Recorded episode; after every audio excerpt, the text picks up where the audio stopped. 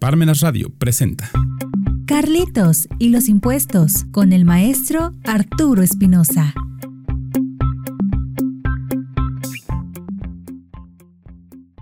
están hoy? Espero que bien. Los invito a unirse a nuestras redes sociales en Twitter, Facebook, Instagram y en nuestro blog búscanos como Carlitos y los Impuestos. Vamos a empezar el programa de hoy, cancelación de sellos digitales. Antes de empezar el tema de hoy me gustaría comentar que existen tres derechos en el área fiscal.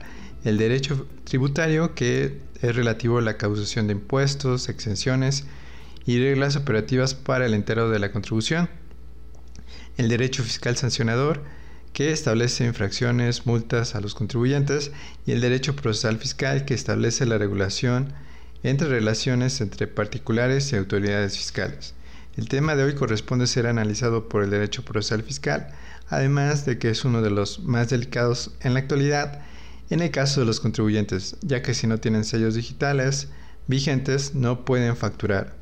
Este tema de sellos digitales es relativamente nuevo, ya que en años anteriores era de papel a facturación, pero hace aproximadamente 10 años toda pasó a ser electrónica. La autoridad fiscal determinó esta medida porque con las facturas de papel existía mucha evasión por parte de los contribuyentes, ya que compraban facturas de papel para deducirlas en sus gastos para pagar pocos impuestos. En 2014 se reformó el Código Fiscal de la Federación quedando con un capítulo que menciona los medios electrónicos. En el artículo 17H y 17H bis se mencionan las causales que dan por efecto la cancelación o restricción temporal de los sellos digitales.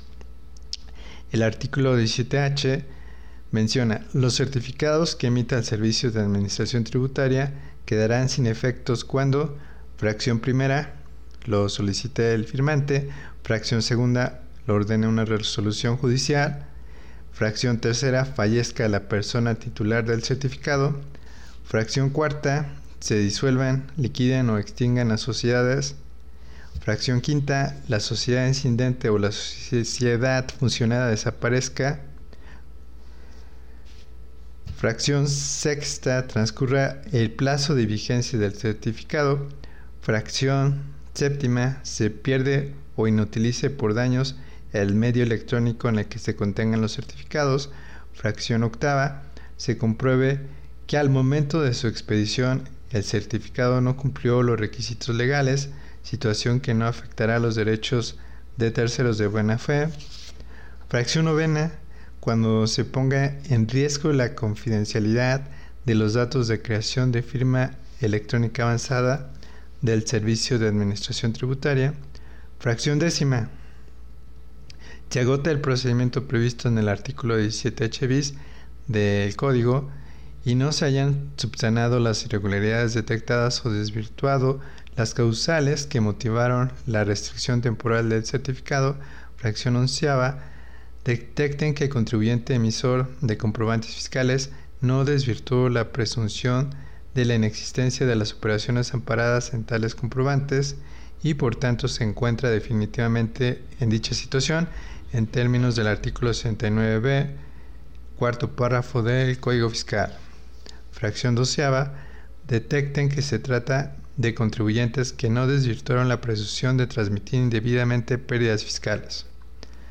Ahora bien, tenemos el artículo 17H bis para la restricción temporal de sellos digitales. Este artículo menciona, tratándose de certificados de sello digital para la expedición de comprobantes fiscales digitales por Internet, previo a que se dejen sin efecto los referidos certificados, las autoridades fiscales podrán restringir temporalmente el uso de los mismos cuando, fracción primera, detecten que los contribuyentes en un ejercicio fiscal y están obligados a ello, omitan la presentación de la declaración anual transcurrido un mes posterior a la fecha en que se encontraban obligados a hacerlo en términos de las disposiciones fiscales. La fracción segunda durante el procedimiento administrativo de ejecución, no localicen al contribuyente o éste desaparezca. Luego tenemos la siguiente fracción, la tercera, en el ejercicio de sus facultades detecten que el contribuyente no puede ser localizado en su domicilio fiscal, desaparezca durante el procedimiento, desocupe su domicilio fiscal sin presentar el aviso de cambio correspondiente en el Registro Federal de Contribuyentes, si ignore su domicilio o bien dentro de dicho ejercicio de facultades se tenga conocimiento de que los comprobantes fiscales emitidos se utilizaron para amparar operaciones inexistentes, simuladas o ilícitas. Como ven, existen muchas fracciones en este 17H sobre la cancelación temporal de sellos digitales. Vamos a comerciales para seguir viendo este artículo 17H. Regresamos. Regresamos qué estudiar Derecho Administrativo Constitucional? El avance tecnológico ha transformado la intervención gubernamental en los estados liberales, aumentando la necesidad de autorizaciones para la mayoría de las actividades económicas, lo cual contradice la idea de libertad individual. Este proceso está regido por el derecho administrativo, distinto del derecho jurisdiccional, abarcando diversos procedimientos y actos administrativos. Sin embargo, esta complejidad puede generar demoras y obstáculos, promoviendo la corrupción y la economía informal. Es crucial comprender el derecho administrativo para navegar estos procesos y proteger los derechos individuales. Especialidad en Derecho Administrativo y Constitucional de Parmenas Centro de Estudios ofrece una comprensión profunda de estos temas, dirigida a la diversidad profesional, desde la teoría del Estado hasta el derecho contencioso administrativo. Esta especialidad abarca aspectos teóricos y prácticos para formar expertos capaces de enfrentar los desafíos actuales. Su reconocimiento oficial por la Secretaría de Educación Pública la convierte en una opción única en México. Para más información se puede visitar la página www.parmenarradio.org. Continuamos.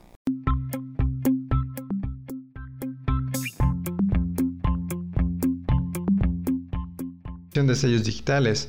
Como vimos en la primera parte, existen dos tipos de cancelación de sellos digitales, la que es de forma definitiva y la cancelación temporal de estos sellos digitales que sirven para la facturación. En el bloque anterior estábamos viendo el artículo 17H bis en donde nos quedamos que íbamos a ver las siguientes fracciones que sería la cuarta fracción de este artículo está derogada. Después tenemos la fracción quinta que menciona que se detecten que se trata de contribuyentes que se ubiquen en el supuesto a que se refiere el octavo párrafo del artículo 69b del código que no hayan ejercido el derecho previsto a su favor dentro del plazo establecido en dicho párrafo o habiéndolo ejercido no hayan acreditado la efectiva adquisición de bienes o recepción de los servicios amparados en los comprobantes expedidos por el contribuyente incluido en el listado a que se refiere el párrafo cuarto de dicho artículo. Luego vemos la fracción sexta, derivado de la verificación prevista en el artículo 27 del código, detecten que el domicilio fiscal señalado por el contribuyente no cumple con los supuestos del artículo 10 del Código Fiscal. En el artículo que estamos viendo, el artículo 17 h bis, la siguiente fracción sería la séptima, en donde menciona detecten que el ingreso declarado, el valor de los actos o actividades grabados declarados, así como el impuesto retenido por el contribuyente, manifestado en las declaraciones de pagos provisionales o definitivos, de retenciones o del ejercicio, o bien las informativas no concuerden con los ingresos o valor de actos o actividades señalados en los comprobantes fiscales digitales por Internet, sus complementos de pago o estados de cuenta bancarios, expedientes, documentos o bases de datos que se lleven las autoridades fiscales tengan en su poder o a las que tengan acceso. Luego la siguiente fracción es la octava, detecten que por causas imputables a los contribuyentes, los medios de contacto establecidos por el SAT, el registro para el uso de buzón tributario no son correctos o auténticos. la fracción novena detecten la comisión de una o más de las conductas infractoras previstas en los artículos 79, 81 y 83 del Código Fiscal la conducta sea realizada por el contribuyente titular del certificado del sello digital. Luego tenemos la fracción décima se deroga, la fracción onceava detecten que la persona moral tiene un socio o accionista que cuenta con un control efectivo de la misma y cuyo certificado se ha dejado sin efectos por ubicarse en alguno de los supuestos del artículo 17H del Código Fiscal de la Federación o alguno de los supuestos del 69. En el caso de la restricción temporal de sellos digitales, se tiene 40 días para hacer una aclaración. La ley dice que cuando solicitemos que nos restituyan el sello digital al día siguiente, debe ser restaurado para ese día, pero en ocasiones tarda de tres días a dos semanas. Cuando lo sustituye el sello digital, la autoridad tiene 10 días para revisar el escrito de aclaración. En la decisión de restringir los sellos digitales, ahora es por medio de la inteligencia artificial del SAT, que toma un criterio muy estricto que por cantidades muy mínimas de diferencias de impuestos de 10 pesos, puede restringir esta inteligencia artificial los certificados de, que se llaman sellos digitales, en donde ya no podremos facturar. Estas restricciones de sellos digitales por diferencias de impuestos tienen como finalidad una recaudación extrafiscal sin tener que hacer una revisión formal a contribuyente, que por ser cantidades de dinero menores, el contribuyente decide pagarlas con su actualización y recargos. Algo importante de tomar en cuenta es que si uno de los socios no tiene firma electrónica porque se la revocaron en Hacienda, está en la lista negra, por ejemplo, o tiene una deuda fiscal, entonces la sociedad también se le van a restringir tanto la firma electrónica como los sellos digitales. Ahora bien, si se promueve un medio de defensa contra la restricción de sellos digitales, estos no serán restituidos hasta el final del juicio si es que se ganara. Pero mientras tanto, si dura el juicio uno o dos años, nos quedamos sin los sellos digitales para facturar. Por lo que es mejor lograr dar la contestación en el oficio para desvirtuar las operaciones o alguna situación que trajo como consecuencia la cancelación de sellos digitales. Como verán, este tema no es difundido por parte de las autoridades fiscales, por lo que los contribuyentes deben tratar de buscar entenderlo por sus propios medios o acercándose a los fiscalistas. Desde nuestra opinión, la mejor forma de recaudar más dinero por parte del Estado, Hacienda, es con una educación cívico-fiscal en toda la educación pública, desde kinder hasta universidad, y observar un buen uso de esos impuestos recaudados en los presupuestos de egresos.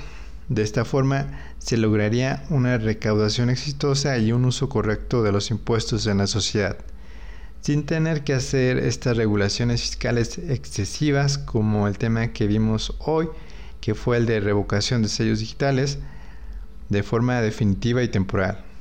Espero les haya gustado el programa de hoy donde dimos nuestro punto de vista sobre la cancelación de sellos digitales. Los invitamos a comprar el libro Carlitos los impuestos de forma electrónica en Amazon. Si lo prefieren físico, está disponible en Parmenas Radio. Y recuerden que los impuestos no es un castigo siempre que se ocupen para que se nos brinden nuestros derechos humanos por parte de los gobernantes en turno. Hasta la próxima.